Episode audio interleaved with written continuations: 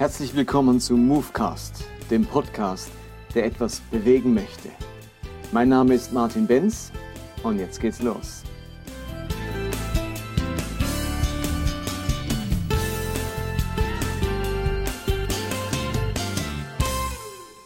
Willkommen zum Movecast Nummer 17.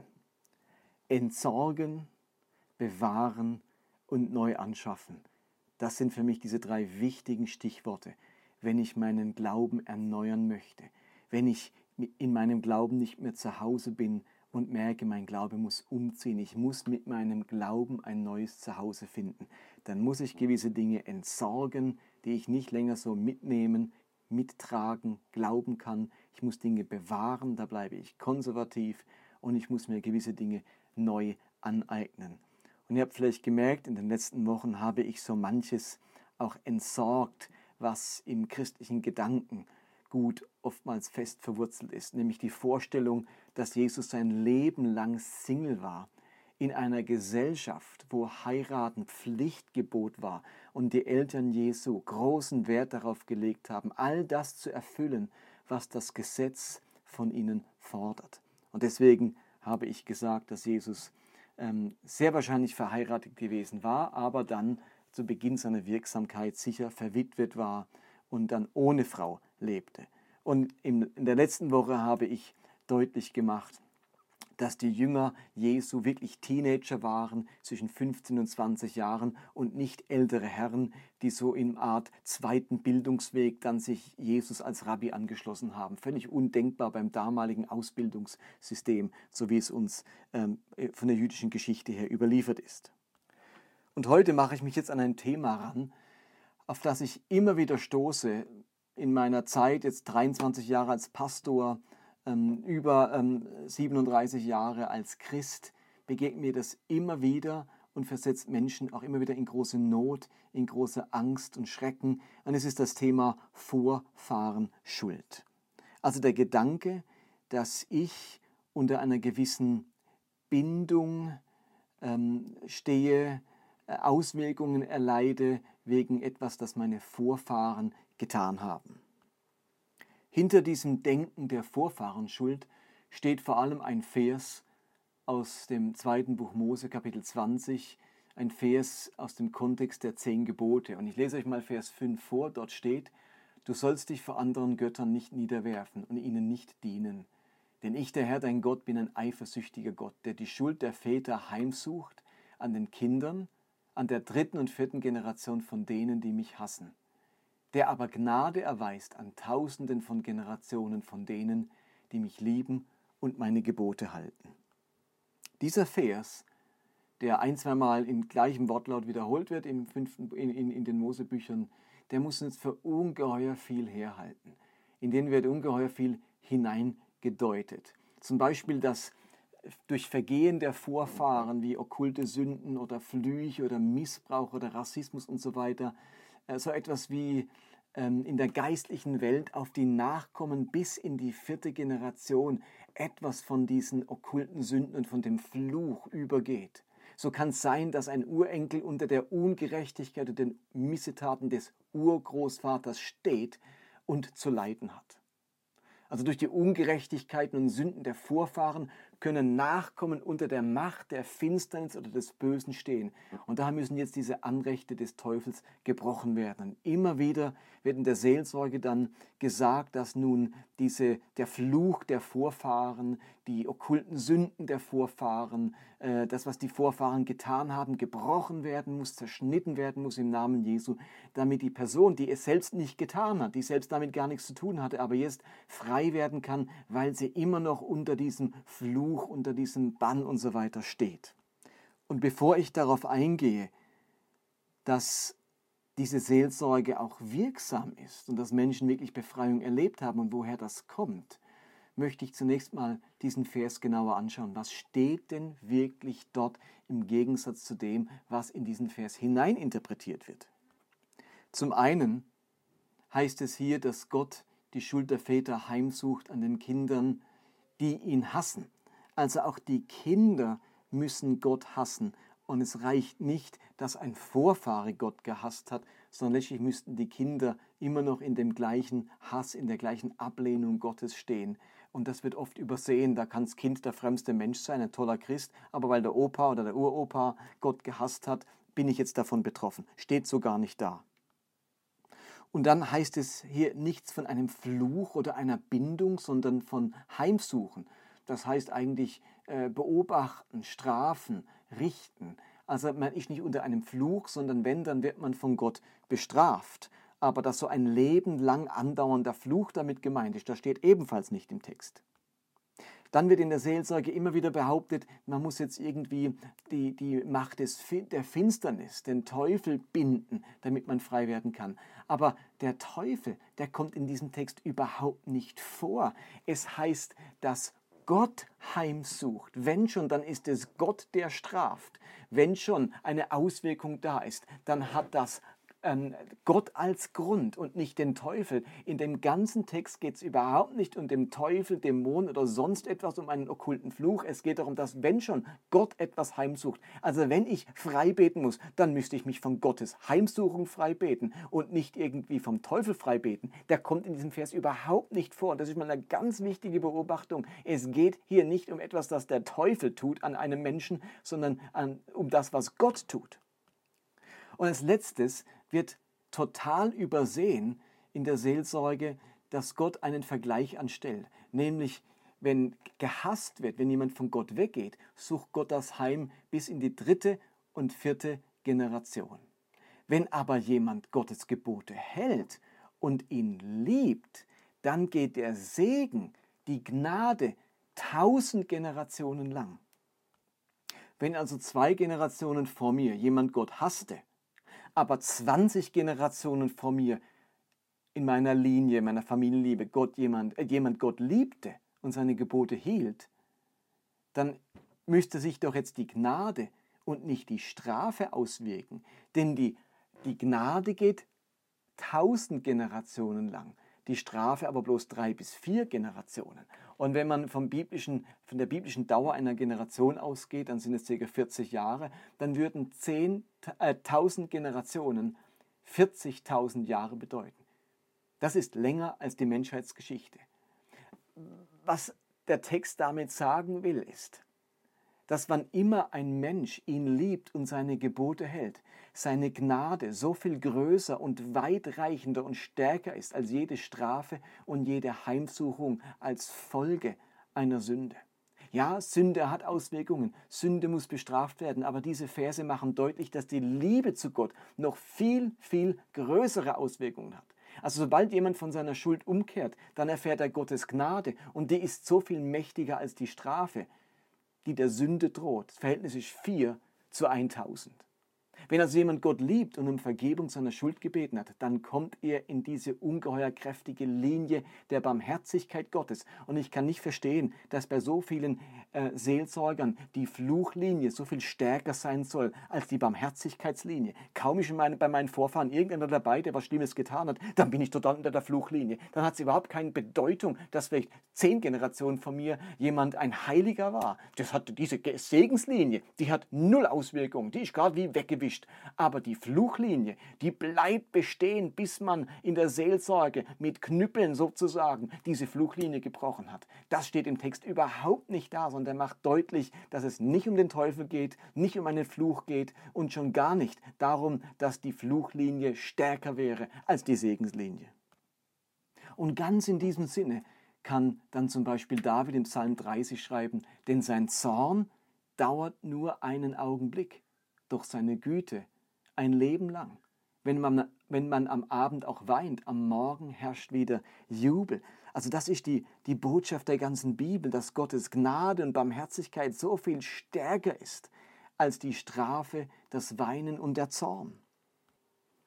Insofern geben für mich diese Verse aus den zehn Geboten aus 2. Mose überhaupt nicht das her, was sich in der seelsorgerlichen Praxis an so vielen Orten abspielt. Und diese Verse geben nicht her, was so vielen Leuten in den Kopf gesetzt wird, dass sie wegen der Schuld ihrer Großmutter oder weil sie irgendwie mit okkulten Dingen beschäftigt war, weil sie Astrologie betrieben hat oder sonst etwas, jetzt unter einer Belastung, eine Belastung in ihrem Leben haben, unter einem Fluch stehen und sich jetzt ängstigen und hoffen, dass sie irgendwie frei davon werden, dass der Seelsorger vollmächtig genug ist, damit sie endlich ihre Probleme wegbekommen, für die ja eigentlich die Urgroßmutter oder die Großmutter verantwortlich ist, aber mich trifft einfach noch die Auswirkung der Fluch ihres Fehlverhaltens.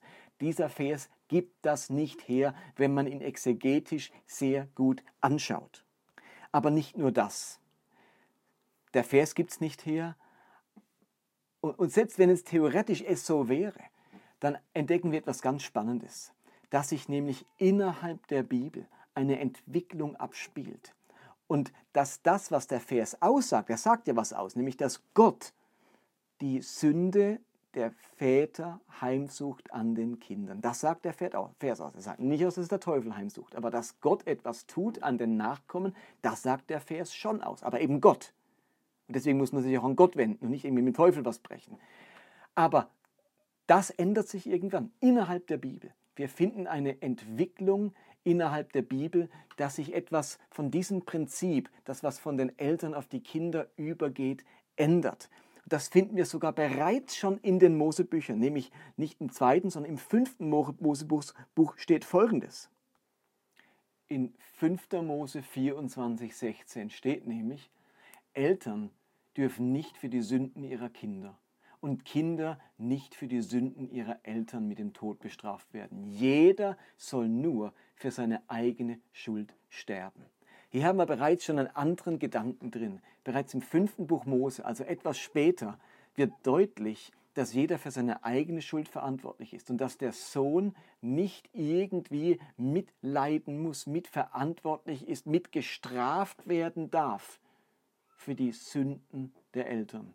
Also bereits eine Weiterentwicklung dieses Gedanken aus den zehn Geboten, wo der die Schuld der Väter bis in die vierte Generation bestraft wird. Und hier heißt es plötzlich, nein, sie sollen nicht bestraft werden, sondern die Eltern alleine sterben, wenn sie etwas getan haben und die Kinder, die erleiden keine Auswirkungen davon.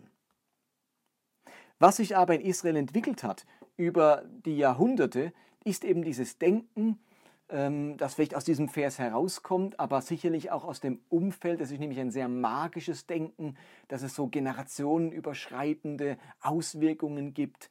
Ähm, und so haben die Juden ganz oft gedacht, ja, die Eltern machen etwas und die Kinder leiden darunter. Und ähm, im, beim Propheten Hesekiel, also einige Jahrhunderte später, Während der babylonischen Gefangenschaft und danach entsteht ein neues Denken, formuliert Gott eine neue Regel, eine neue Wahrheit. Und es heißt in Hesekiel 18, es lohnt sich übrigens das ganze Kapitel zu lesen, ich kann das nicht alles vorlesen, das würde den Podcast sprengen, aber einfach ein paar Verse daraus. Das heißt in Hesekiel 18, Vers 1, und des Herrn Wort geschah zu mir, was habt ihr unter euch im Land Israel für ein Sprichwort, Doppelpunkt, jetzt kommt das Sprichwort, die Väter haben saure Trauben gegessen, aber den Kindern sind die Zähne davon stumpf geworden. So wahr ich lebe, spricht Gott der Herr, dies Sprichwort soll nicht mehr unter euch umgehen in Israel.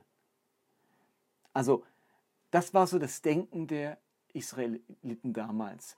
Die, El die Väter essen saure Trauben, die Kinder bekommen stumpfe Zähne. Das kennt man ja, wenn man was ganz Saures isst, dann werden die Zähne so eben so stumpf.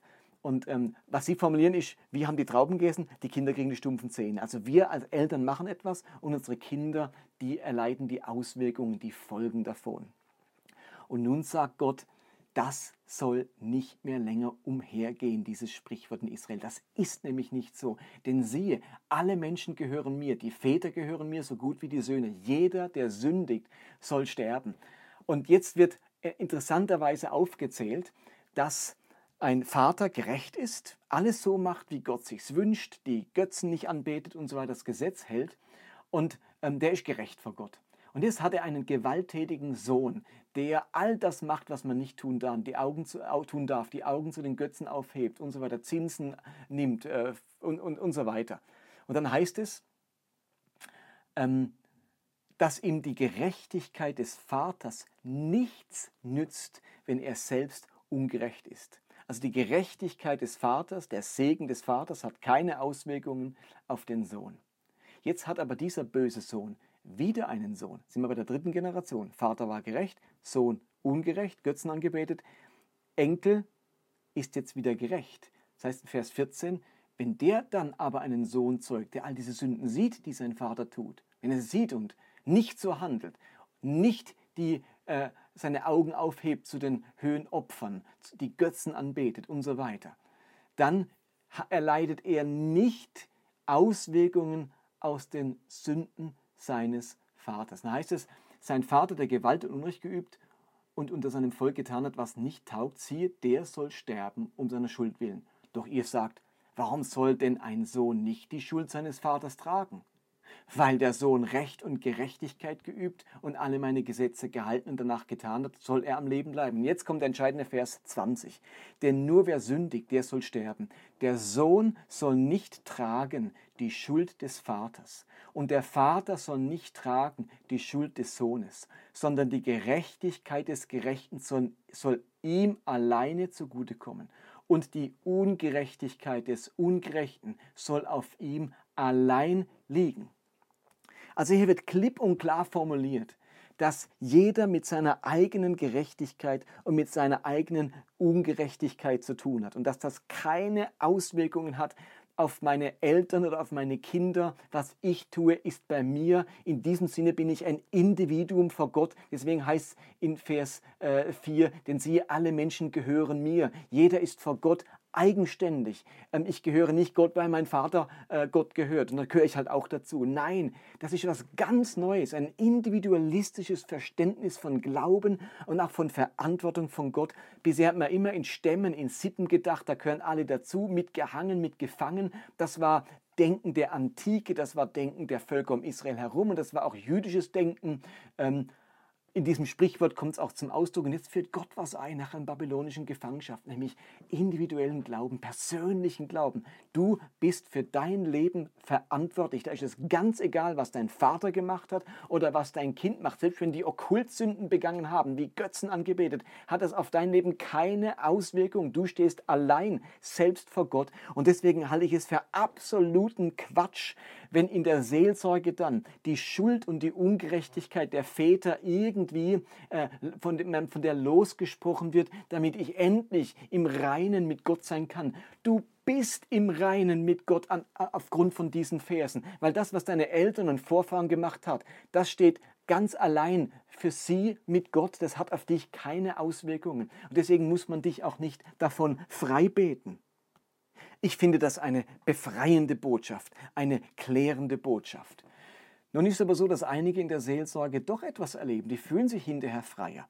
Und ich glaube, dass Gott in seiner Gnade auch wirkt und handelt. Ich glaube, dass es ehrlich gesagt, es klingt vielleicht komisch, eine Art auch geistlichen Placebo gibt, weil ich, äh, weil mir Zuwendung geschieht, weil für mich gebetet wird, Fürbitte getan wird, man für mich eintritt, erlebe ich hier große Ermutigung und das setzt mich auch irgendwie frei. Und ich glaube, deswegen hilft das auch. Aber was wirklich passiert, ist nicht das, was behauptet wird. Dort wird nicht ein Fluch gebrochen, denn der bestand nie, weil jeder als eigenständige Person vor Gott steht. Und trotzdem glaube ich übrigens, dass das, was meine Eltern tun, Auswirkungen hat auf mich, aber nicht im Sinne eines geistlichen Fluchs, nicht im Sinne von Gerechtigkeit oder Ungerechtigkeit, sondern im Sinne von Vorbild. Meine Eltern haben absolut Auswirkungen, meine Vorfahren haben Auswirkungen auf mein Leben, aber nicht in geistlicher Hinsicht, sondern durch ihr Vorbild. Wenn sie ihre Probleme damit gelöst haben, dass sie ihn im Alkohol ertränken, ist die Chance sehr groß, dass ich es genauso mache. Aber nicht, weil wir unter dem Fluch des Alkoholdämons stehen, sondern weil das schlechte Beispiel auf mich übergegangen ist. Das ist eine gewisse Konditionierung. Da habe ich mir Dinge angewöhnt. Von klein auf habe ich so gesehen. Und wenn meine Eltern hoffnungsvoll, optimistisch waren, Problemlöser, dann sehe ich das von Anfang an und das färbt ab auf mich. Das gewöhne ich mir an, diese Denkweise gewöhne ich mir an. Und ab sofort bin ich oder wenn ich dann älter bin, bin ich auch Optimist und denke positiv. Und solche Dinge muss man in der Seelsorge unbedingt anschauen. Wo haben sich Lebenslügen eingeschlichen? Wo denke ich, wie meine Eltern gedacht haben? Und das hat bis heute irgendwie, äh, ist das eine Lebenslüge und so ist es in Wirklichkeit gar nicht. Also da muss ich mein Denken ändern. Aber das nennt die Bibel Buße tun, Metanoia, umdenken. Das ist, das ist was, wo wir alle tun müssen, uns von falschen Denkweisen trennen, die uns unsere Eltern, unsere Großeltern vermittelt haben, vielleicht aber auch Freunde oder sonstige Prägungen. Da muss ich umdenken, Buße tun, um in das Denken Gottes hineinzukommen. Aber das hat nichts mit dem Typischen zu tun, dass man frei gesprochen werden muss, frei gebetet werden muss vom Fluch der Vorfahren. Das können wir wirklich vergessen. Und jetzt können wir befreit ans andere rangehen, unsere Gesinnung, unser Denken verändern durch Heiligung, durch Umkehr, um uns zu lösen von falschen Denkmustern, die wir uns angeeignet haben. Aber bitte nicht den Teufel und sonstige Flüche ins Spiel bringen. Hat damit nichts zu tun. Okay, so viel für heute. Nächstes Mal wird es um geistliche Flughöhe gehen und die Frage, wie schaffe ich es, so eine Flughöhe in meinem Leben zu bekommen, dass ich nicht zerschelle, wenn mein Leben mal in den Sinkflug oder in den Sturzflug geht.